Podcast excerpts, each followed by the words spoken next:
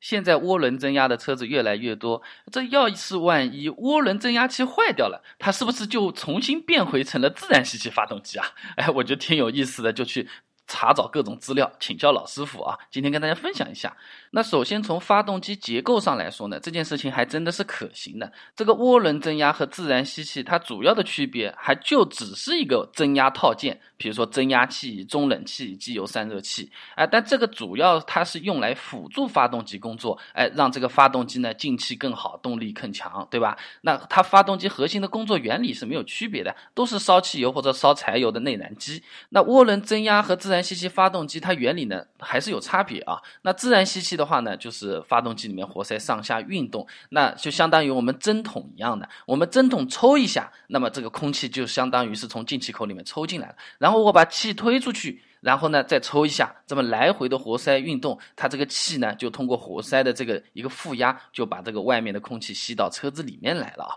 那涡轮增压呢，相当于是我们排出去的这个废气，原本排掉就算了，现在在排的路上呢，加了个收费站，把这个能量回收起来了，然后用到哪里呢？用到这个发动机进气口上面，装了一个鼓风机，哎，这相当于是免费的废气动力，让我们的车子进气更好了，那么压力更大。爆炸的威力越大，哎，这个用同样的油就可以产生更大的动力啊。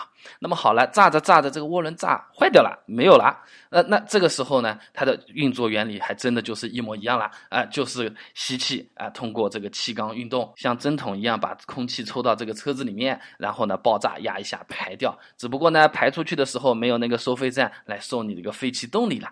那查到这里，我看这个好像就是完全是一样的嘛，到底有没有什么区别啊？后面继续翻啊，发现还的确是有不同。首先来讲讲动力啊，这个带涡轮的发动机，如果这个涡轮不运作或者拆掉了，发动机呢当然是也能正常工作的，但是这个压缩比啊，往往比同排量的自然吸气发动机是要来的低的。呃，这个相对来说的话，油耗。动力都会比自然吸气要来的弱。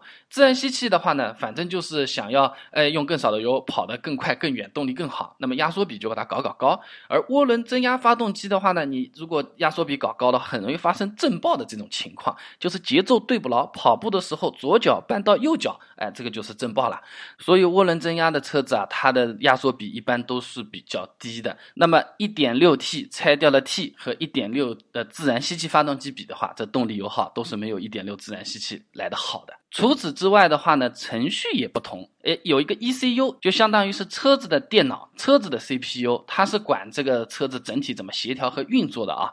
那么它这个涡轮增压的程序和自然吸气的程序就都不太一样的。发动机不同的转速啊、温度啊、负载啊、喷油量是不同的。但是它这个又不知道你这个涡轮已经拆掉了，它还是按照你有涡轮的这种情况在那边喷油，往往达到的效果不是很好，又费油，跑得又慢。而自然吸气的话，本本来就那样，它反而是程序上面是做到最优化的，这就有点像安卓手机和苹果手机啊。苹果手机，呃，电池容量低，呃，相对来说 CPU 也比较慢，但是用起来确实很流畅。这个就和 ECU 软件系统的设置非常有关系了。那么有的朋友会说的了，那这个 ECU 我去改一改好了咯。呃，怎么讲啊？这个 ECU 要改是汽车厂家这种几千万级别的这种研发了，要去修改这个，还不如我们花钱买个涡轮增压器嘛好了。那今天讲了这么多啊，跟大家小小的总结一下。涡轮增压的车子，它要是涡轮坏掉了，或者把它拆了，它依然是可以当做自然吸气的车子一样的来开的。但是呢，它的动力、它的油耗、它甚至是平顺性各方面都不会有原本原生的自然吸气的发动机要来的好。那刚才这一个假设啊，主要是基于这个涡轮增压的车子啊，它涡轮坏掉了，对吧？那么一个汽车的涡轮增压器，它的寿命到底有多长呢？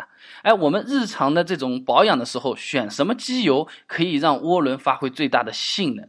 用涡轮增压车子它到底省不省油啊？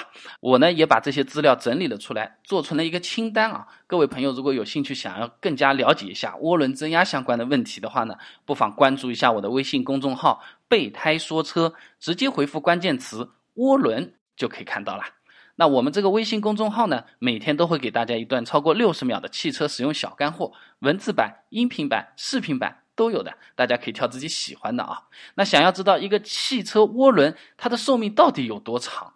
涡轮增压车子它保养的时候选什么机油用的最对，效果最好？而，这用涡轮增压在城市里面开到底省不省油啊？想知道这些的话，很简单，手机打开微信，直接搜索公众号“备胎说车”，回复关键词“涡轮”就可以了。